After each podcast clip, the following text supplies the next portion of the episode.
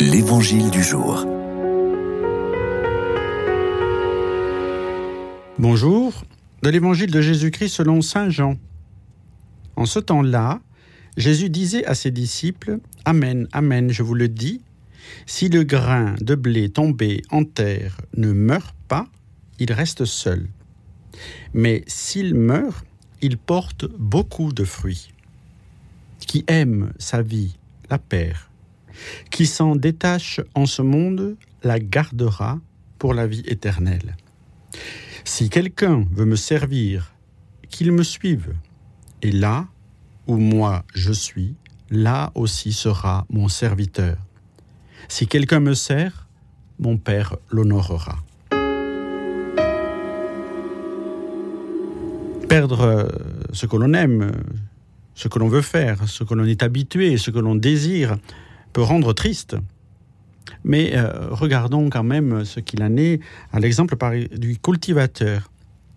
Est-ce que lorsqu'il jette le grain, il ne perd pas ce qu'il sème? Il prend la semence, il la répand par ses mains ou ses machines, il la jette, il la recouvre de toute la terre, et cela peut être susciter notre étonnement. Mais comme nous le dit Saint Augustin, cet homme qui semble ne faire aucun cas de son grain, qui le sacrifie, est en fait un moissonneur habide. Il faut regarder et l'hiver et l'été pour le comprendre.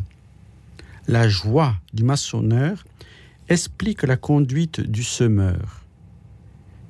Il est donc vrai de dire celui qui aime sa vie la perd perdre ce qui est important pour soi afin de permettre la fructification, l'éclosion et la fertilité.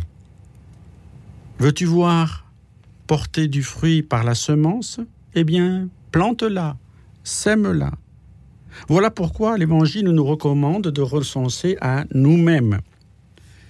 Nous avons besoin, chacun, de pouvoir nous donner et de sans cesse partager ce que l'on a reçu.